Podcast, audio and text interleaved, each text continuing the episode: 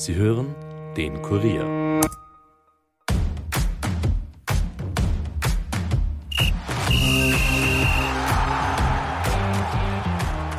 Die umstrittene WM in Katar hat gestartet und schon in den ersten Tagen für einiges an Aufregung gesorgt. Und das nicht nur, weil sich Argentinien und Deutschland zum Auftakt blamiert haben. Das Verbot der One Love Binde sorgte ordentlich für Wirbel und Proteste. Über all das und mehr wollen wir in dieser Episode sprechen. Zudem erzählt uns der Kollege Philipp Albrechtsberger, der in Katar ist, wie die Stimmung vor Ort ist. Und damit viel Vergnügen.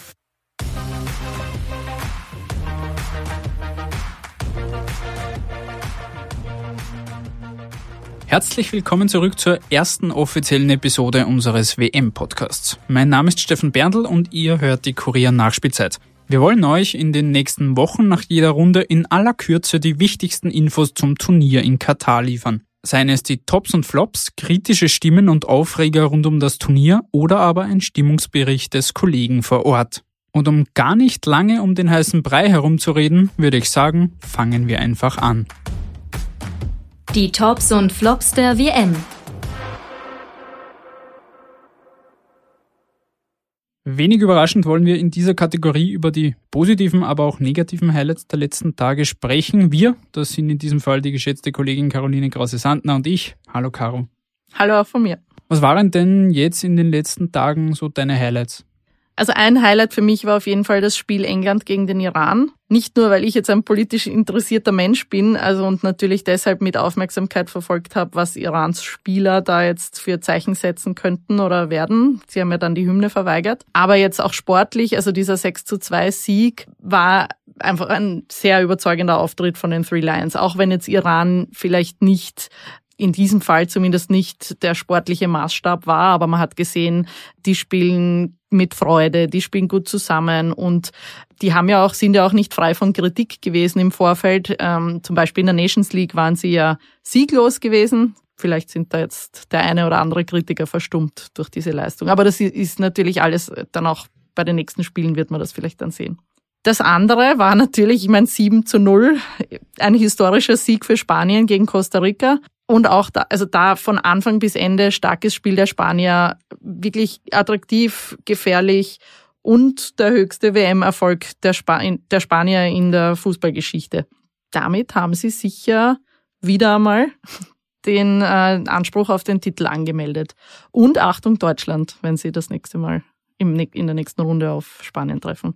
Auf die Deutschen kommen wir gleich noch zu sprechen bei einem anderen Punkt. Wie schaut's bei dir aus? Mit ja, den Tops bis jetzt? Ich hätte ebenfalls die Engländer und die Spanier ganz vorne gesehen und auch Weltmeister Frankreich, die haben sich ebenfalls sehr souverän gezeigt. Immerhin Titelverteidiger und die haben 4 zu 1 gewonnen gegen Australien. Die haben auch gezeigt, dass mit denen zu rechnen ist. Und als Bonus gab es ja noch Jubel bei Giroud, der hat zweimal getroffen und ist jetzt gemeinsam mit Legende Thierry Henry der Rekordtorschütze der französischen Elf. Also das muss man auch mal schaffen. Mhm. Und der wird wahrscheinlich auch top motiviert sein für die nächsten Spiele. Kann sich beim Weltfußballer bedanken, dass er leider ausgefallen ist, wieder einmal. Das ist richtig. Ähm, wie wie schaut's bei dir aus mit den äh, Flops? Es haben ja nicht alle Top-Teams überzeugen können, ganz im Gegenteil. Wie schaut's bei dir aus? Was sind deine Flops des ersten Spieltags? Ja, Deutschland ist schon angeklungen. Zuallererst aber einmal Argentinien gegen Saudi-Arabien eine 1 zu 2 Blamage, also wirklich nicht gut gespielt und das bei der letzten WM von Superstar Lionel Messi. Der hatte die Argentinier zwar 1 zu 0 in Führung geschossen durch einen Elfmeter, aber danach ist dann eigentlich nicht mehr so viel gekommen und die Saudi-Arabier haben dann die Sensation geschafft.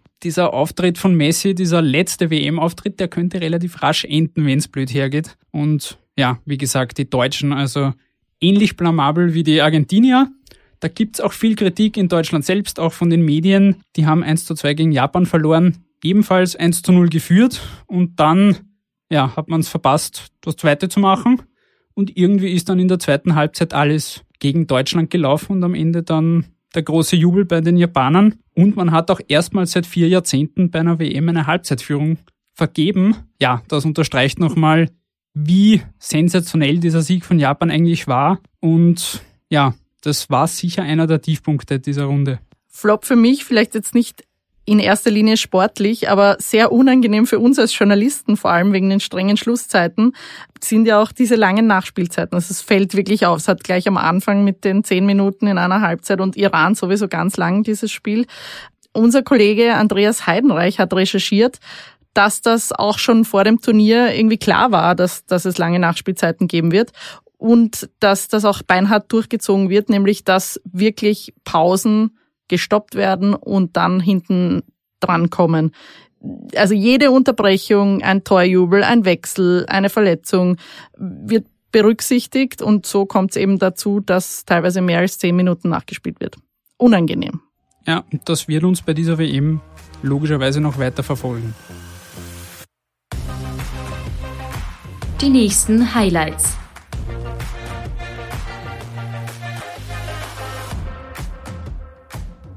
Wir haben da mal zwei Begegnungen herausgegriffen. Also zuallererst am Samstag um 17 Uhr spielt Frankreich gegen Dänemark. Frankreich hat ja einen klaren Sieg in der Tasche, wie wir vorher gehört haben. Und Dänemark hat eben nur dieses 0 zu 0 gegen Tunesien vorzuweisen. Es ist außerdem das Duell des amtierenden Weltmeisters gegen den Sensationshalbfinalisten der letzten Europameisterschaft, also Dänemark. Und das zweite Spiel, auf das wir noch hinweisen wollen, ist wir haben es jetzt schon ein paar Mal erwähnt, Deutschland gegen Spanien, die spielen schon um das oder gegen das WM aus am Sonntag um 20 Uhr. Da geht es um alles. Eine Niederlage könnte, wie gesagt, schon das WM aus bedeuten. Und ja, Spanien hat in ganzer Linie überzeugt, wie wir schon besprochen haben. Deutschland eben genau gar nicht. Also da steht das Team von Hansi Flick schon gehörig unter Druck. Da ist mächtig Druck am Kessel, hat der Havertz gesagt. Katar, aber kritisch. Dass diese WM seit Jahren von vielen Diskussionen und Protesten begleitet wird, ist, glaube ich, kein Geheimnis und haben wir alle verfolgt. Wir wollen allerdings in dieser Kategorie einen speziellen Blick auf aktuelle Debatten werfen. Und die gab es ja, leider muss man wahrscheinlich dazu sagen, zum WM-Start schon zur Genüge. Da war vor allem große Aufregung und Proteste um dieses One Love-Verbot der FIFA. Caro, was hat's da eigentlich damit auf sich? Ja, also wer das mitgekriegt hat, wir haben ja im Vorhinein viele, viele europäische Fußballer tragen ja mittlerweile in manchen Ligen, muss man sagen, äh, die Kapitänsbinde mit den Regenbogenfarben für ein Zeichen, dass man ein Safe Space, also dass es hier ein Safe Space für LGBTQI-Personen ist. Äh, das war schon von Anfang an klar, dass das nicht erwünscht sein wird.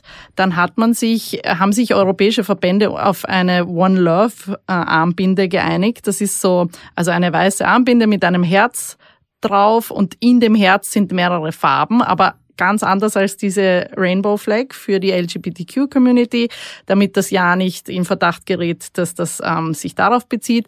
Man hat da gemeint, Antidiskriminierung, äh, für Frauenrechte, gegen äh, Menschenrechtsverletzungen und so weiter. Dann hat man halt gesagt, diese Verbände werden diese, diese Binde tragen. FIFA hat kurz vor dem ersten Spiel gesagt, nein, werdet ihr nicht tun. Und hat ihnen zugestanden eine FIFA-Armbinde, auf der, glaube ich, No Discrimination draufsteht. Große Aufregung, vor allem in Deutschland, eines der Länder, die diese Binde hätten tragen wollen, nämlich weil es hat nicht nur eine Geldstrafe gedroht, sondern auch sportliche Konsequenzen. Heißt von einer gelben Karte bis hin zur Punkteabzug. Man hat nicht genau gewusst, was da wirklich, also wir haben nicht erfahren, was da wirklich angedroht wurde. Auf jeden Fall sind diese europäischen Verbände dann tatsächlich eingeknickt. Und das Produkt aus diesem ganzen, aus dieser ganzen Diskussion war vor dem ersten Spiel Deutschlands gegen Japan, das sie ja dann verloren haben, ein Mannschaftsfoto der deutschen äh, Nationalelf, wo sich jeder Spieler die Hand vor den Mund gehalten hat. Also so quasi uns wurde verboten zu sprechen und Kritik zu äußern. Wenn wir schon bei diesem Thema sind, passt natürlich auch gut die Debatte dazu, die wir auch beim Kurier geführt haben, beziehungsweise die viele Medien auch geführt haben. Sollte man diese WM in Katar eigentlich boykottieren? Jetzt hat sie begonnen. Viele schauen, viele vielleicht auch nicht. Für uns als Sportjournalistinnen und Sportjournalisten natürlich noch schwerer, so eine WM irgendwie auszublenden und zu boykottieren. Ich muss persönlich gestehen, ich würde wahrscheinlich privat die WM nicht so intensiv verfolgen, wie ich das normalerweise machen würde. Beruflich muss ich das natürlich. Wie siehst du das? Ja, also ich habe mir auch darüber Gedanken gemacht. Ich würde privat ganz sicher so viele Spiele wie möglich anschauen. Und zwar nicht nur aus sportlichem Interesse, aber auch. Aber das war bei mir immer schon so. Ich habe vorher schon erwähnt, dass ich ein sehr politikinteressierter Mensch bin. Mich interessieren diese politischen Hintergründe so sehr. Und ich will nicht verpassen, wenn dann die Iraner die Hymne nicht singen oder so. Also ich finde, ja, man soll, darf diese, diese Spiele anschauen, muss natürlich nicht. Aber immer mit dem Hintergedanken, was schaue ich mir da gerade an? Nicht nur, wie spielt jetzt der Mbappé oder, oder gewinnen die jetzt gegen die, sondern was steckt dahinter? Was passiert ringsum? Man, man soll einfach wach bleiben, weiter darüber diskutieren. Auch wenn man sie boykottiert, darf man darüber diskutieren, meiner Meinung nach. Und das zeigt ja auch, dass wir in, in unserer Redaktion einfach auch unterschiedliche, ich meine im Endeffekt vielleicht eh ähnliche, aber, aber unterschiedliche Zugänge haben, weil der eine schaut gern, der andere schaut sich nur an, weil er halt beruflich muss. Äh, ich glaube, da gibt's auch noch andere Abstufungen. Da muss nicht jeder einer Meinung sein. Und ich glaube, das, das ist dann auch Teil, das ist dann auch ein Produkt, dass, dass die, die Leser oder Zuhörerinnen mitbekommen, dass wir uns ja über all diese Dinge Gedanken machen und es natürlich auch sehr kritisch sehen. Am Ende des Tages geht es ja vor allem darum, natürlich den Sport nicht zu vernachlässigen, aber dort, wo es nötig ist, auch genauer hinzuschauen. Das ist dann am Ende des Tages auch genau unsere journalistische Aufgabe. Liebe Caro, danke sehr. Stefan, danke, hat Spaß gemacht. Das WM-Tagebuch. Wenn einer eine Reise tut, dann kann er was erzählen. So heißt es zumindest in einem bekannten Sprichwort. In unserem Fall ist das mein Kollege Philipp Albrechtsberger, der in den ersten Turniertagen in Katar ist und von dort für den Kurier berichtet. Wie ist die Stimmung vor Ort? Wie werden die anhaltende Kritik und Proteste wahrgenommen? Und kann er eigentlich ohne Einschränkungen und Verbote seiner Arbeit nachgehen? Die Antworten auf diese Fragen hört ihr jetzt.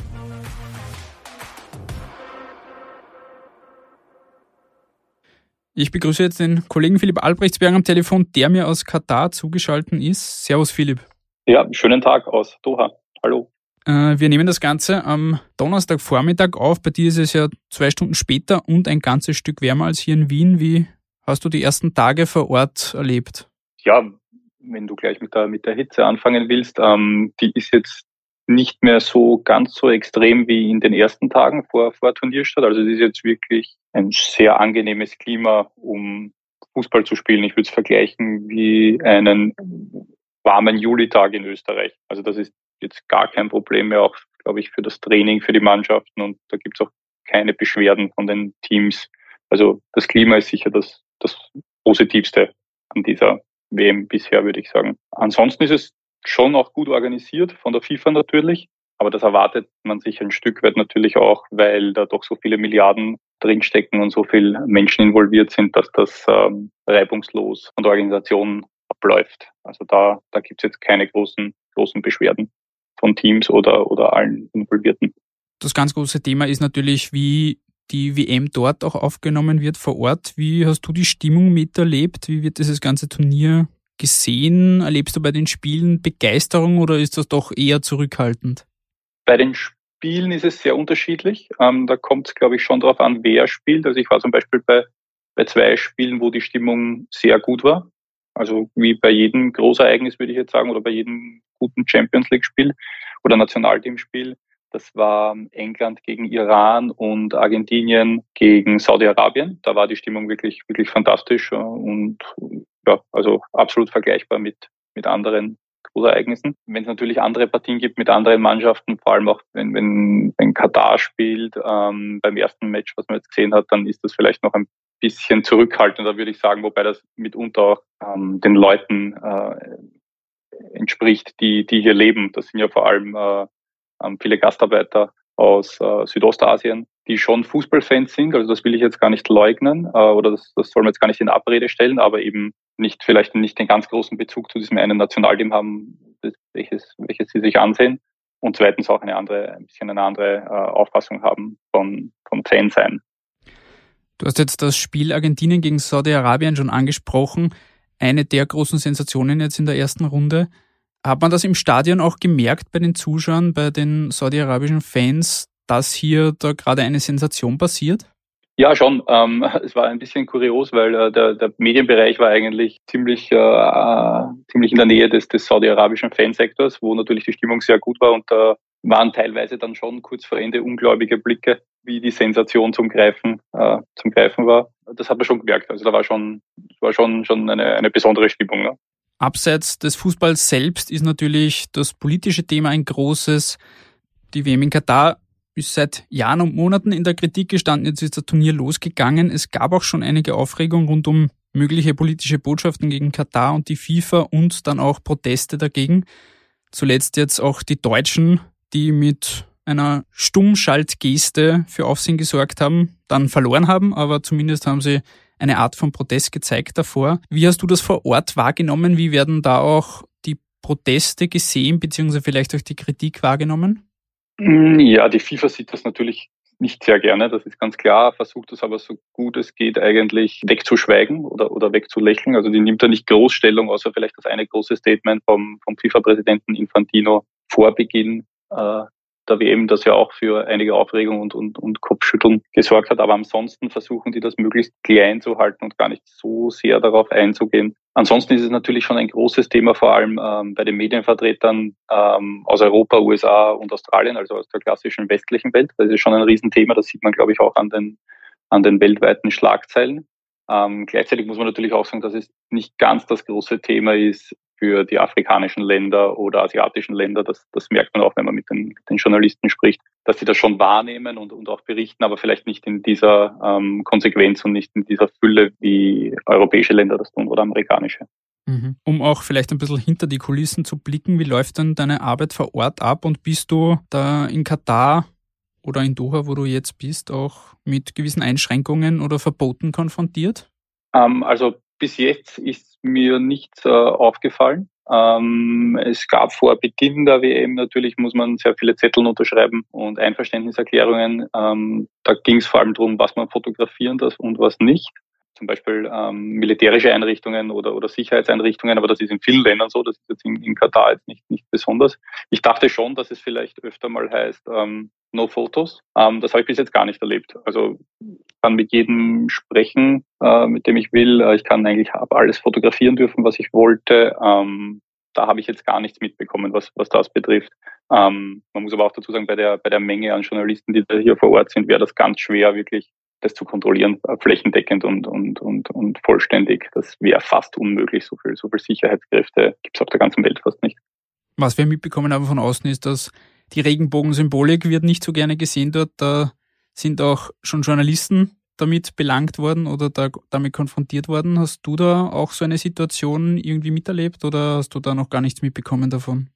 Davon habe ich nichts, also nichts direkt mitbekommen. Es gab so ein paar Gerüchte, dass es, dass es das geben, geben hätte sollen, aber, aber davon habe ich äh, direkt nichts mitbekommen. Ich bewege mich doch recht viel durch die Stadt und bin auch bei den Stadien, da ist es eigentlich relativ normal, würde ich sagen, was jetzt normal ist im, im, im arabischen Raum, wo es natürlich äh, ein bisschen eine andere Kultur generell, generell ist, was, was Nähe, ähm, was Nähe betrifft zwischen Menschen.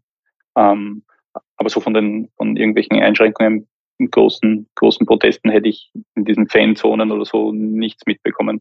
Abschließend ein kleines Zwischenfazit zu ziehen von deinem Besuch dort oder deinem Einsatz dort. Welchen Eindruck hast du jetzt in den ersten Tagen von dieser WM und vom Gastgeber bekommen? Was ist dir vielleicht auch besonders im Gedächtnis geblieben? Ich glaube, dass Katar, also das Land, das Emirat, damit schon einen riesen, eine riesige Genugtuung verspürt, dass das da, dass diese WM da stattfindet und die Welt da zu ihnen blickt. Also sie können sich da wirklich präsentieren, was jetzt Infrastruktur betrifft wie sie mit der Kritik jetzt während der WM umgehen, das ist mir, wie, die, wie das aufgenommen wird, da gibt es ja keine offizielle Kommunikation, da, da hört man nicht viel vom, vom, von der Herrscherfamilie. Aber die Kritik ist jetzt nicht neu, ja. Die ist jetzt nur noch vielleicht ein bisschen konzentrierter und verstärkt die vier Wochen, aber die gab es ja schon die letzten, die letzten Jahre an dem Turnier. Das ist so der Eindruck, den ich, den ich bekomme. Ansonsten, ja, es gab sicher schon, schon ähm, sympathischere Endrunden, das muss man ganz klar sagen die letzte WM war jetzt auch nicht unbedingt viel sympathischer, ist mein Eindruck, in Russland vor vier Jahren. Aber im Grunde wird das da jetzt durchgezogen. Das ist so, ist so der Eindruck, den man bekommt, ähm, gegen alle Widerstände aus diversen Ländern oder von diversen Politikern. Das, das zieht man jetzt durch. Und die Frage wird sein, was äh, ab 19. Dezember ist, wie, wie man Katar betrachtet und sieht, ähm, bei uns oder in anderen Ländern. Ich glaube, das ist die, die viel entscheidendere Frage als jetzt diese, diese drei Wochen noch, wenn, wenn der Ball rollt. Gut, lieber Philipp, vielen Dank für deine Zeit und schöne Grüße nach Doha. Danke für das Gespräch. Eine Frage der Expertise. In dieser Kategorie wollen wir ausgewählte Expertinnen und Experten zu Wort kommen lassen. Zum Auftakt suchen wir die Expertise aber beim Kurier selbst. Fünf Kollegen gaben ihre Weltmeistertipps ab. Und zwar in folgender Reihenfolge. Alexander Huber, Peter Gubmeier, Günter Pavlovic, Florian Plawetz und zu guter Letzt Christoph Geiler. Also, wer wird Weltmeister und warum? Brasilien wird Weltmeister, weil die Mannschaft gereift ist. Es gibt eine ähm, starke Achse über Dormann, Alisson Becker, im Mittelfeld Casemiro und vorne Neymar. Besonders Neymar wird äh, seine Qualitäten nicht mehr so beim Hinfliegen und Protestieren haben, sondern sich aufs Tore schießen, aufs Tore vorlegen und aufs, auf seine spezielle Technik konzentrieren. Äh, assistiert wird er von ähm, starken jungen Spielern wie Vinicius Junior. Insgesamt, da gibt es die beste Kombination. Äh, Frankreich wird Weltmeister, weil sich Qualität am Ende durchsetzen wird. Äh, Frankreich hat die meiste Qualität im Kader, auch wenn viele verletzungsbedingte Ausfälle, wenn sie die zu verkraften haben, das schaffen sie trotzdem, hat man im ersten Spiel schon gesehen. Ob Giroud oder Benzema jetzt die Tore schießt, ist am Ende egal. Mein Tipp ist nach wie vor Argentinien. Ein Unfall in der ersten Partie kann immer wieder passieren. Äh, hat Argentinien schon 1990 bewiesen, dass sie mit einer Niederlage in der ersten Runde trotzdem ins Finale kommen können und dort ganz knapp gegen Deutschland verloren haben. Die Mannschaft hat nach wie vor Qualität und die Gruppe, hat man gesehen, ist auch nicht so überragend mit Mexiko und Polen.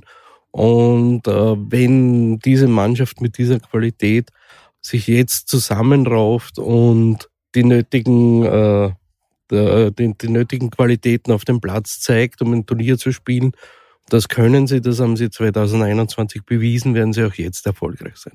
Mein Tipp ist England, ähm, weil sie einfach die individuell stärksten Spieler haben. 25 Spieler aus dem 26-Mann-Kader spielen in der Premier League, in der stärksten Liga der Welt und messen sich Woche für Woche mit dem Besten. Mit dem Jordan Pickford haben sie jetzt einen Tormann, der wirklich Klasse hat mit dem Harry Kane, einen der besten Stürmer der Welt, vorne. Und beim 6 zu 2 gegen den Iran zum Auftakt haben sie einen wirklich starken Eindruck hinterlassen. Mein Tipp ist England.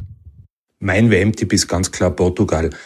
Wenn man sich den aktuellen Kader anschaut und bei welchen Topclubs diese Portugiesen alle unter Vertrag sind und eben nicht nur unter Vertrag, sondern dort auch Leistungsträger, dann bringt diese Mannschaft alles mit für den, für den WM-Titel. Meiner Meinung nach ist der Kader sicher stärker und breiter als beim EM-Titel 2016. Und dann kommt noch eines dazu. Ich habe den Eindruck, dass sich Portugal in letzter Zeit ein bisschen von Cristiano Ronaldo emanzipiert hat. Äh, die Mannschaft ist nicht mehr so von ihm abhängig und deshalb auch äh, viel unberechenbarer für die Gegner. Und was Ronaldo betrifft, ich könnte mir vorstellen, dass dass der nach der Sache mit Man United hoch motiviert ist. Es ist mit Sicherheit auch kein Nachteil und fit und ausgeruht sollte CR7 eigentlich sein, nachdem er im Herbst in Manchester nur Joker war. Und mit diesen fünf WM-Tipps beschließen wir diese Episode. Vielen Dank fürs Zuhören.